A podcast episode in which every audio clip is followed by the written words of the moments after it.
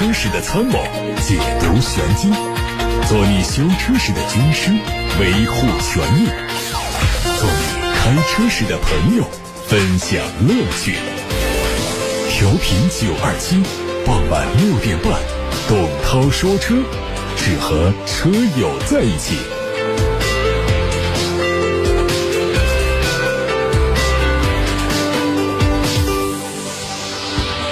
各位晚上好，我是董涛，欢迎来到六点半到七点半直播的董涛说车时间。先看今天的汽车新闻。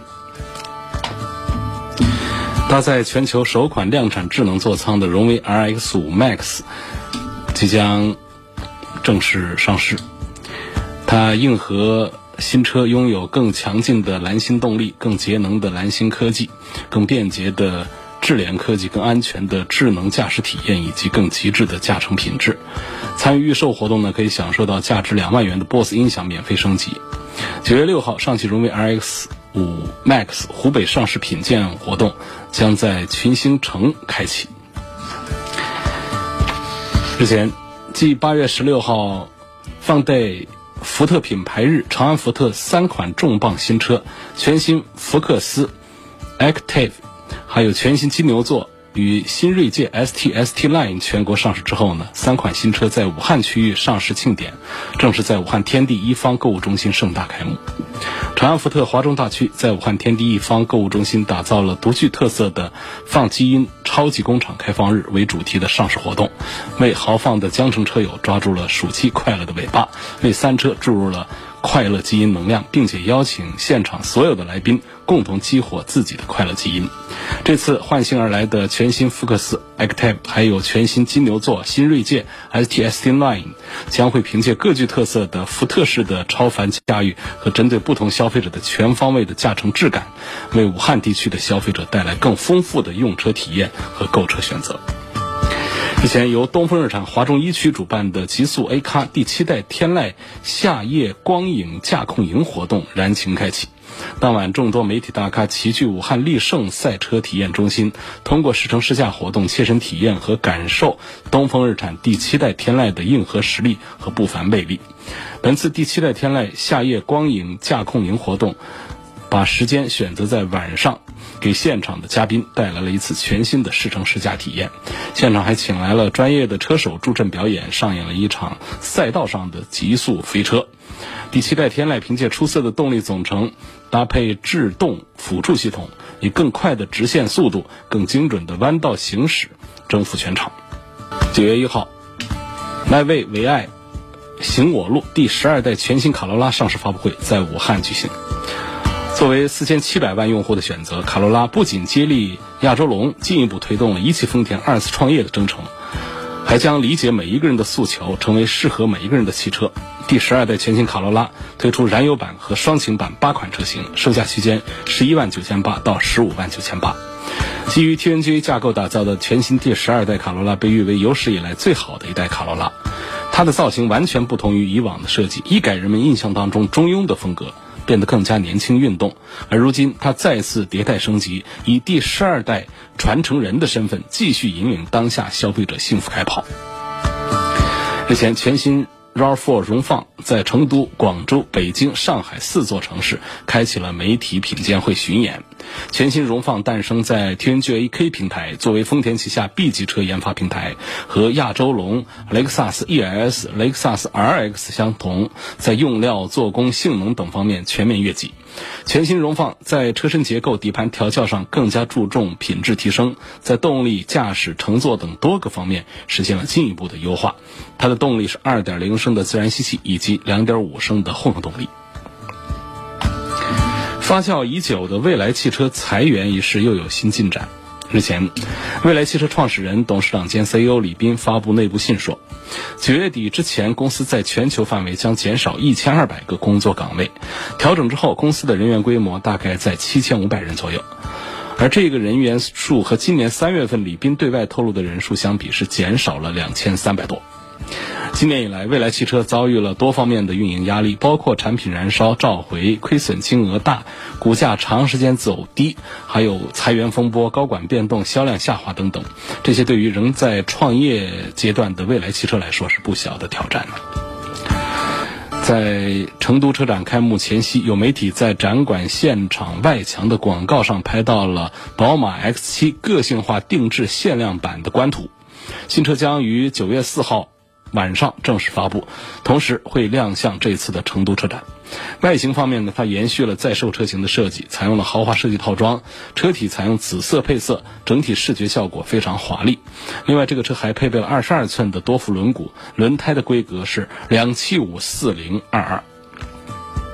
Mini 官方发布了一组新款的 Mini Countryman 新能源车的官图，它是插电式混合动力车型，并且搭配了四驱，纯电续航里程会和现款相比有所提升。官方透露，新车会在即将开幕的法兰克福车展上首次亮相。新款 Mini Countryman 新能源版和现款车型相比，外观上除了轮毂造型有改变，采用多辐款式之外呢，其他方面保持一致。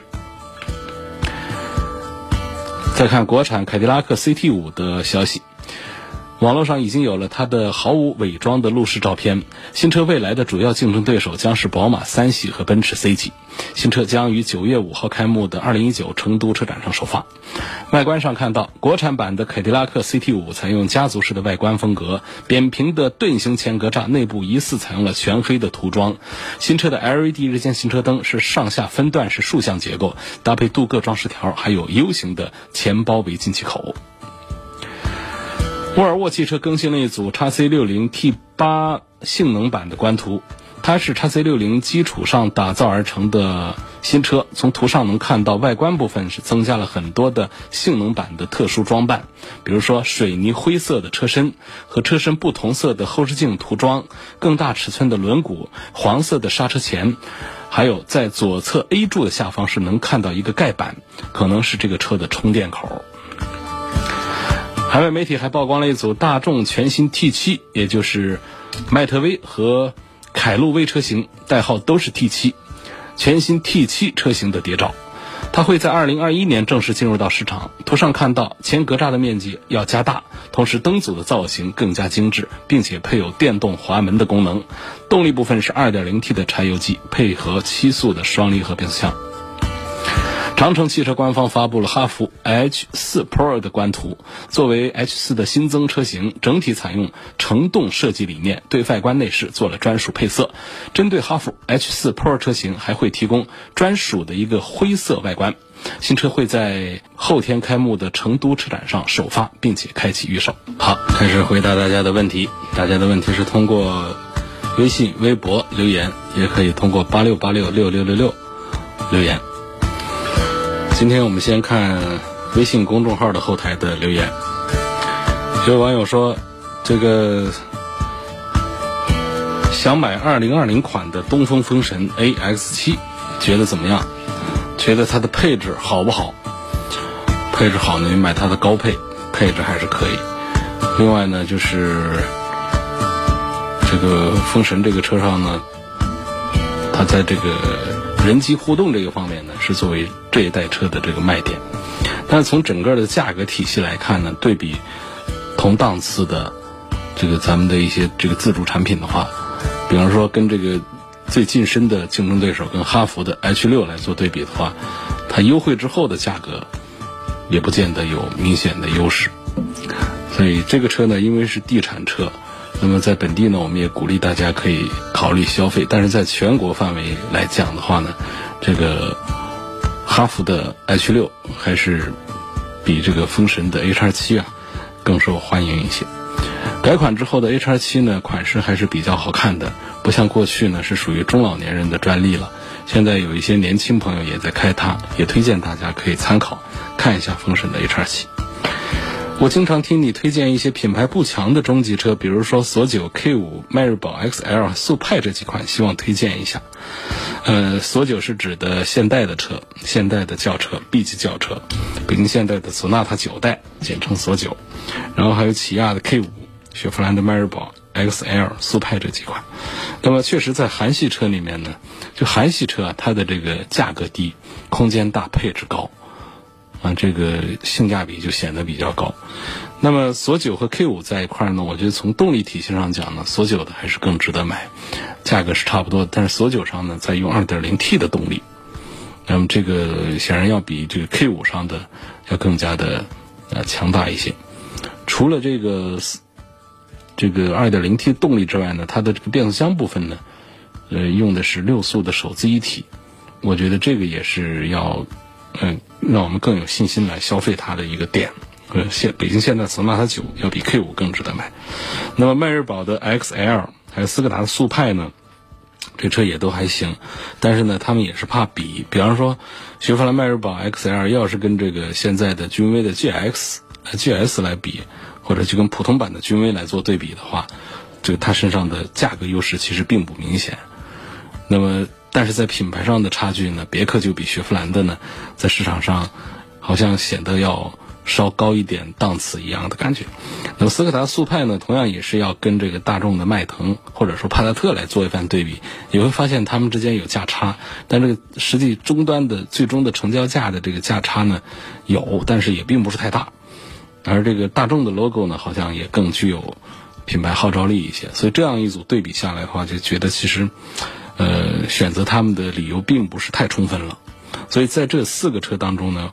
呃。我可能如果在韩系车里面，我就推荐了索纳塔九。那么在迈锐宝 XL 和速派 K 五和索九全放在一块儿来做对比的这种情况下，我觉得，呃，应该是把这个斯柯达速派排在前头，其次呢，北京现代的索九，然后迈锐宝的 XL，最后是起亚的 K 五就比较合适。一九款的雷凌啊，双擎。起步方向盘就咚的一声响，是电机所指的响声吗？正常吗？这肯定是不正常的，是不该有这样的声音的。每次起步方向盘就响一下，这得去查原因了，这不是一个正常的响声。好，下面我们看到来自微信之外，还有微博，还有八六八六其他平台提出的问题。有位网友问到说，这个 L 二级别的这个自动驾驶到底有没有必要用？有没有必要考虑买 L 二级别的自动驾驶？这都得做一些普及了啊！这个自动驾驶呢，是将来汽车发展的一大趋势。呃，我们十几年之前还在质疑说这个自动驾驶靠不靠谱，感觉自动驾驶还很遥远。但是现在，我们实际上已经在路面上有 L 五级别的在跑了。但是我们在生活当中接触更多的还是 L 一级别的。呃，和 L 二级别的自动驾驶，那么到底是怎么来区分的啊？呃，这个分级呢，这个 L 开头的这种分级呢，它还是一个这个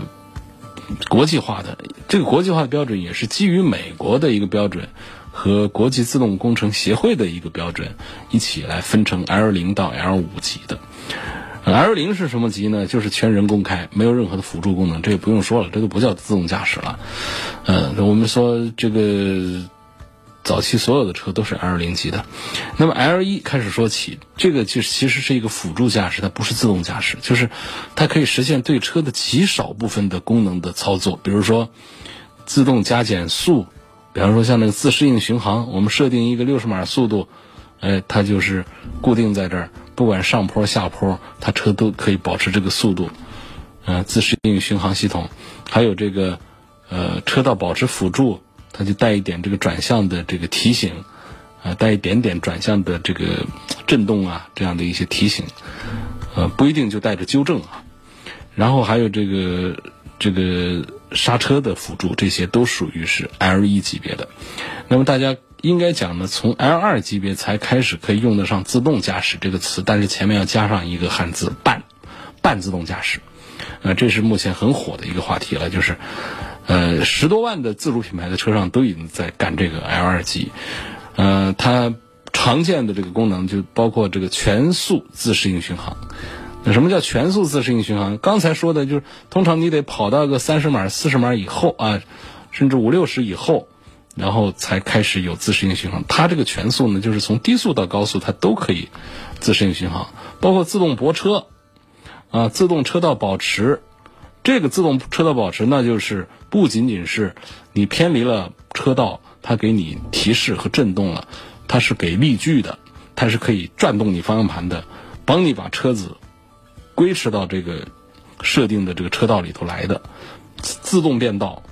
包括限速识别等等，路路标啊，说这儿限速八十公里，它就会知道，它可以识别，看到这个路牌，它就把车速，本来你是跑到一百的，把它控制下来，控制到八十以下来，等等，就这样的一些功能就叫 L 二级别的。在这个领域里面做的比较好的是谁呢？还是那特斯拉啊？特斯拉号称是 L，这个就因为没有二点五级啊，但是它确实是做的比 L 二级别要好一点，但是又没有到 L 三级别，所以我们可以说它是 L 二点五级别的。好，那么 L 三级别的呢，这种自动驾驶呢，它就更加的聪明了，就是这汽车呢，它可以实现绝大部分的功能的操作。那么面对大部分的情况呢，车辆都可以自己去应付，但是我们驾驶员是得时刻的要坐在驾驶座上，要始终的保持注意力的，就出现紧急情况的时候，你要随时接管的。那目前来看呢，能够达到这个 L 三级别自动驾驶的量产车呢，印象最深的恐怕就是奥迪的新款的 A 八了，哎，它就可以完成主动的加减速啊、变道、超车一系列动作，啊，在人工智能。无法识别的情况下呢，会提醒驾驶员来接管汽车。好，这是 L 三，L 四什么呢？L 四就是很高度的自动驾驶，啊，L 五就是全自动驾驶。那么实际 L 四和 L 五其实差不多的，驾驶员基本上不用操心，你爱干嘛干嘛，你可以睡觉、玩手机、刷抖音，呃，你一一概不管。你你坐不坐在这个驾驶座上，对于 L 五级别来说都不重要了。你可以坐后排，L 五级别。你意思是说，这车对驾驶员说：“你，我开车，你别来打扰我，我驾驶技术比你高。”啊，这就是 L 五这个，就我们就不用讲它有什么功能了，就是人能干的活它都能干。但是现在说，有没有说是量产的，我们可以呃这个买到呢？现在还买不到。这就就是我们现在离 L 五级啊，呃。路上有车，但那不是我们可以买的车，那是测试的局部的限制区域的，就是政府，呃，这个企业向政府打报告说，我需要在这个地区做测试的，它开放一些街道和时段，然后这车呢还得有人在那儿，这个这个看着，然后呢来使用 L 五级它来运行，它离量产、离开放时段和路段限制还非常的遥远。嗯，当然说我们这这个科技发展是非常快，嗯，攻破这些技术难题也是早晚的事儿。你包括，因为为什么现在咱们的这个 R 五级别的要限时段、限路况、限路段是吗？就是实际上 R 五级别现在很大的一个难题是地图的问题。我们现在地图的精度啊，这个普遍的还是不太高的。那可能最后搞不好要看我们。中国人聪明的脑袋，啊，现在已经这个推出的非常强悍的咱们自己的这这个导航体系啊，北斗体系。那么这个体系呢，它可以在精度上达到啊分米甚至厘米级别。那么这样在自动驾驶的时候呢，它的准确性才会更好。所以我我我们觉得就就是这迟早一天，我们是能够用得上全自动驾驶的。汽车的那时候我们就不叫开车了，那时候就叫坐车了。好，那么这位朋友呢，他问到的就是 L 二级别的自动驾驶有没有必要去追求啊？那么说了从零说到五，可能好多人又忘了 L 二到底是个啥？我再重复说一下，它其实就是什么全速自适应巡航、自动泊车、主动车道保持啊、自动变道啊、限速识别等等这种半自动驾驶。那在我看来，现阶段追求它完全是没有必要的。没啥意义，你车上碰巧有这些配置，你也用的并不多，更不用说我冲着这个配置去挑车买车了，那是犯傻。好，下面我们继续看来自微信公众号后台的问题。有位网友四十岁，想换辆四十万的城市 SUV，看中了宝马叉三和奥迪 Q 五，喜欢叉三的操控，又看中了 Q 五的空间，问该如何选？另外，这两款车的隔音和音响谁更好？综合考虑该买谁？呃。这两个品牌，武汉哪一家 4S 店比较靠谱？4S 店的靠谱程度没有做过评选，反正好像每一家店都还经营的，呃，都是号称诚信经营，但同时呢，我们几乎每一家店呢也会收到一些投诉，所以现在没有办法说哪一家店更靠谱一点啊，就还是就近的原则，呃，会比较好，方便我们。往返家里和 4S 店吧，那么这就涉及到呢，他关心的这个宝马的叉三和奥迪 Q 五这两个车呢，就是该如何选，两个车的隔音和音响谁更好？其实这个我们应该忽略这个话题，就是隔音和音响这个东西，它是可以在后期得到解决的，啊，呃，两个车的隔音和音响的系统都差不多的水平，就是原车的都差不多，就是如果你没有买它的选装啊、高配啊。它普通版的没有任何品牌的这种喇叭出来的响动啊，都是差不多的。那么我们自己去做这个音响工程的时候呢，这个隔音呢是顺带手就可以跟你一起做了的。因为我们要换喇叭的话呢，门板得拆开，所以门板拆开之后呢，要做声场，要做这个隔音的处理，才会让我们声音更好。那么就会给大家的车做一个隔音的一个工程。那如果说我们刻意把隔音做得更好的话呢，工程再大一点，一般的这个音响音响改装店呢，其实都是可以做的，而且有个几千块钱做个简单的升级，都还是不错。再花个万把块钱升级的可以比这个原厂的要更好。所以这个就就是说，不用太关心这个原车的隔音和音响谁的会更好。你这样关心的话，你会忽略掉其他层面的一些。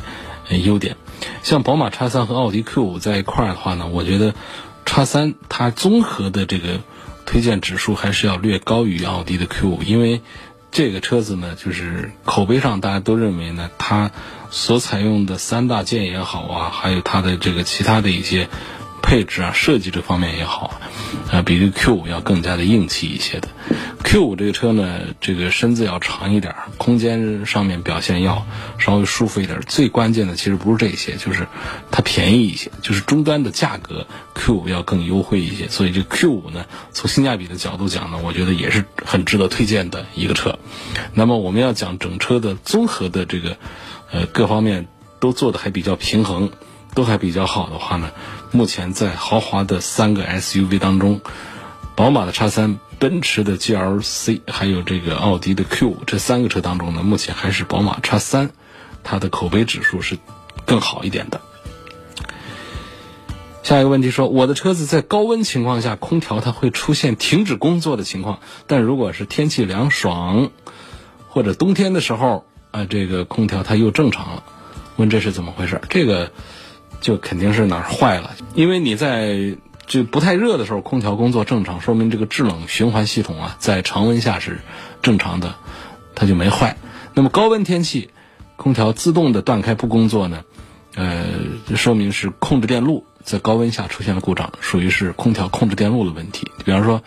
呃，像输入到空调控制器的一些传感器啊、开关啊，或者它线路啊有问题。啊，会导致这样的毛病。还有就是空调控制器本身它是个坏的，它有问题，所以这都都得是，呃，回四 S 店去，呃，做维修吧。有有一些朋友是遇到了这样情况的，到了高温下暴晒之后，这个什么电磁阀呀这样的东西，它就它就坏了，它就得换，要不然这空调它就不工作。还有一位网友。在唐先生，他在八六八六六六六六上留言，他说：“上次我听节目说，这个交警大队啊是有权利处理小区里的僵尸车的，但是我问交警大队交警，他们又说没有权利管这个事儿，请问该怎么办？”这个话他都说的不完整，说处理小区的僵尸车，小区里面停在哪儿的？是停车位上的？还是停在非车位的，阻碍了我们的交通的，还是说有碍市容的，是属于哪一种？那那都是不同的情形。而且，到底多久停那儿不动的车叫僵尸车，也没有法律规定。所以，其实这一代呢，它是它是比较复杂的一个一一个一个事儿啊，这是一个空白的一个一一个呃一个东西。那么。这是大家口头说的，就是你停那儿，蒙一层灰，好久没人动的车，我们把它叫做这个僵尸车。那么解决僵尸车，就是挪僵尸车呢，其实有三个部门、三个单位都是有权利来挪，但是呢都有前置条件，呃，要对应了这个条件之后，谁才会有权利去挪？比方说交警部门，那么交警部门可以，还有城管部门，还有我们的物业，啊，物业部门、小区的物业也都是有权利来挪，但是都有前置条件。比方说交警，交警部门呢，主要看他停哪儿。在路上的僵尸车，凡是不按规定停放的，都可以按照《道路交通安全法》把它移走，妨呃以免妨碍道路通行嘛。但是最难处理的情况就是这僵尸车它依法停车，比如说它就停在这划线的停车位，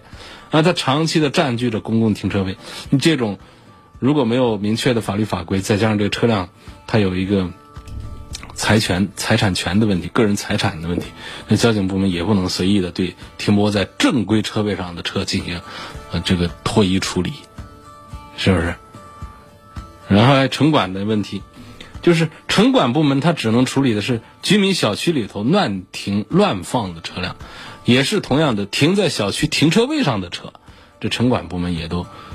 没没辙了。而且僵尸车啊，基本上好像都是停在停车位上比较多。嗯，那么在小区之外呢，这个城管部门对人行道上的车辆的停放也是有管理职权，对吧？这都是。啊，包括有损市容市貌的也都可以。那么还有一些，就物业其实也可以停。那物业物物业也可以挪，但是物业呢，轻易的是不敢挪的。嗯，一个是怕什么呢？怕挪动这个过程当中啊，把车弄坏了，那讹上你了。嗯，所以这物业一般要承担责任，他他不敢挪。第二个呢，就是你挪车之后呢，可能跟这个车相关的其他意外，都可能把物业牵涉到其中。嗯，所以物业也不敢挪。比方说。前面以前是听说过有这样的例子，就是物业公司把一个车从一个地方挪到一个地方，结果这个车后来不仅仅出现被盗，而且车内还出现一些其他的一些事件，就物业也会被这个原车主来追究责任。有网友希望我能够推荐一下丰田的亚洲龙，到底是该买它的这个混合动力的版本，还是买它的燃油的版本？首先，它们的价格是差不多的，呃，混合动力的还是要稍贵那么两万块钱。这两万块钱我觉得贵的值，所以我还是推荐这个混合动力。因为丰田的混合动力呢，第一个是成熟，呃，第二个呢就是它的这个节油的这个效果啊很显著。第三个，它就刚才讲的这个价格的问题。原来我们讲啊，混合动力它比普通版的贵太多了，你贵出来的钱啊。你在油费上你怎么省把它省不回来，但是呢，像只有一两万块钱差异差价的话呢，很容易，呃，有个一两年时间，也可能就把这个这个多花的两万块钱的购置车的钱，在油费上把它给省下来了。这不仅仅是说一个环保的一个理念问题啊，就是说环保理念是一个基础，但是我们很多人还是在这个关注着另外两个点，就是它是不是为我省钱了。我觉得这一点是成立的，它是省钱了。第二个还为我们省事儿了。那你想想，那油耗高，我不是加不起油。那好多人是烦，为什么我要油耗低的车呢？那油钱我倒是出得起，但我耗不起那时间。我没事儿跑个三五天，我就得去一趟这个加油站，烦不烦？啊就总得绕路，总得安排时间去加油，成了一个事儿。所以，如果是为什么有的人干脆就开个纯电车了呢？那就省了我总得去。找地方加油，我每天反正晚上回家就充个电，第二天就在路上跑。但是呢，这个毕竟现在主流的消费呢还不是纯电，所以这种中间的过渡阶段的这个混合动力呢，是一个呃很好的解决方案。所以亚洲龙里面在2.5升的混合动力啊，以及这个2.5升的这个纯汽油动力之间，我还是优先推荐这个混合动力的。希望说一说奔驰的 GLC、捷豹的 F-Pace，还有宝马 X3 质量稳定性、后期维护保养这两个点来看，这恐怕这还是宝马的 X3 要强一点，因为这个后期的费用呢，奔驰贵了，所以 GLC 给拉下来了。然后质量的稳定性呢，捷豹的 F-Pace 呢还是稍弱一点点，那所以呢，最后宝马 X3 就这么幸运的胜出。沃兰多、别克 GL 八和凌派该怎么选？这实在让我难以回答。嗯，你拿个几万块钱的凌派，在沃兰多十来万的车，再跟这个咱们的这个二三十万、三四十万的 GL 八放在一块儿，你做这个对比，那不用说了，花钱花的钱越多，你得到的东西就越好呗。武汉车检的尾气排放标准跟咸宁的是否一致？更具体一点说，加国六的这个汽油到武汉车检尾气排放能过关吗？这个全国各地啊，这个汽车的年检的尾气的检测的标准，它都是一样的啊，都是采用国家标准。嗯，只是说呢，有两个不同，一个就是有强制要求。你像现在北上广很多地方都是强制了国六，那武汉呢，应该在明年也会，呃，跟随全国的步伐一起来做强制的国六。但是它总体的国家标准是一样的，只是说这个阶段标准它是分地区推进的这个进度是不一致的。那么在湖北地区现在都是国五，所以都是一样的。另外一个不同呢，就是各地采用的检测仪器可能有不同，它检测值会有一些这个的差异。再看看下一个问题，提到了说，尤先生在八六八六六六六六上留言说，呃，我看中了大众的探岳和大众的途观 L，都是四驱旗舰版，我关注空间、后期费用、油耗和性价比。这个性价比其实这是两两个方向啊。这个探岳呢是一汽大众的车，途观呢是上汽大众的车。上汽大众呢往往会把车做的稍大一点，那么一汽大众的车呢往往会更加呃这个遵循这个德国原厂的这种尺寸上的呃这个东西，它更加注重是。呃，德国原版的车的这种性能这方面一些表现，那么上汽大众的车呢是更加注重于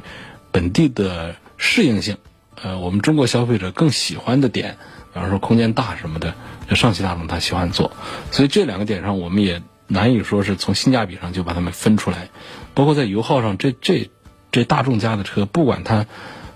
变出三十款车、五十款车，其实也就那么几个动力，一点四 T 高低功率啊。这一点八 T 高低功率，二点零 T 高低功率嘛，然后再配上七速的双离合，你这这这弄来弄去，这个你说这这油耗方面这个区别它它都不存在，但是在空间上呢就有明显的这个区别了。大众的途观 L 的空间还是要大一些，后期的费用方面也都是呃差不多的。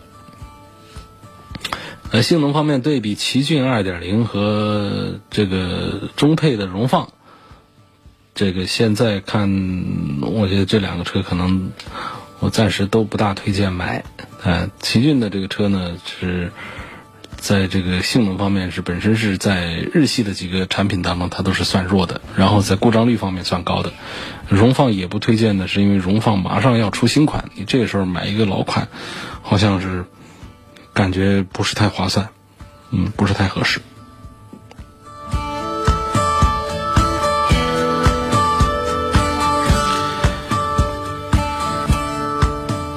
还有网友说，你刚才提到了这个改音响，嗯，希望能够推荐一个靠谱的一个垫子。呃，其实经常玩爱卡呀，玩这些这个网络平台的老一老一波的这个在武汉比较活跃的这个车友们，其实是对对武汉的这个来福呃音改还是比较熟悉的。来来来去去的来福气的福来福音改这个。在在在百度啊，在地图啊，在地图上搜，都能把它的这个旗舰店呢，把它找出来。就是那地方呢，确实是，呃，在这个京汉大道上那一家店，它是在武汉做的比较早的，也是做的名气比较大，做的比较好的改音响的、改汽车音响的一个专业的一个一个旗舰店，来福应该。下一个问题，这网友问到了说。一七年的奥迪 Q 五技术性有两个问题，一个是有时候启动的时候抖，但不是每次都抖；第二呢是跟车的时候踩刹车有咯咯的响，嗯，每次都响。那平时停车的时候呢，这个也有轻微的咯咯的响，问是个什么原因？偶尔抖动啊，那可能就是个发动机的积碳啊比较多，比较多见，呃。刹车异响呢？这恐怕是这个奥迪一七款 Q 五的这个原装刹车片的通病啊！换一套新的刹车片，一般来说都可以解决问题。问一下，老款的奥迪 Q 五、老款的宝马叉三和老款的奔驰 GLC 相比，谁的操控性能更好一些？哎，这三个车里面，我觉得老 Q 五的操控性能表现是要更好一些的，然后宝马叉三也还不错。就是呃，标致四零零八，除了不保值，开个七八年合不合适？现在考虑四零零八和 CRV 之间在选，更倾向于四零零八的综合感觉。这个车我就不太赞成四零零八了。嗯，我觉得你特别想开个七八年的车的话呢，还是买一个本田车，要更加的放心一些。跟 4S 店签订的是宝盖头的订车合同，4S 店不能在合同规定的期限之内交车，造成违约。问这种情况下。可不可以要求 4S 店双倍退还定金？宝盖头的定好可以，按照现行的法规，你可以提出双倍退还定金的主张诉求。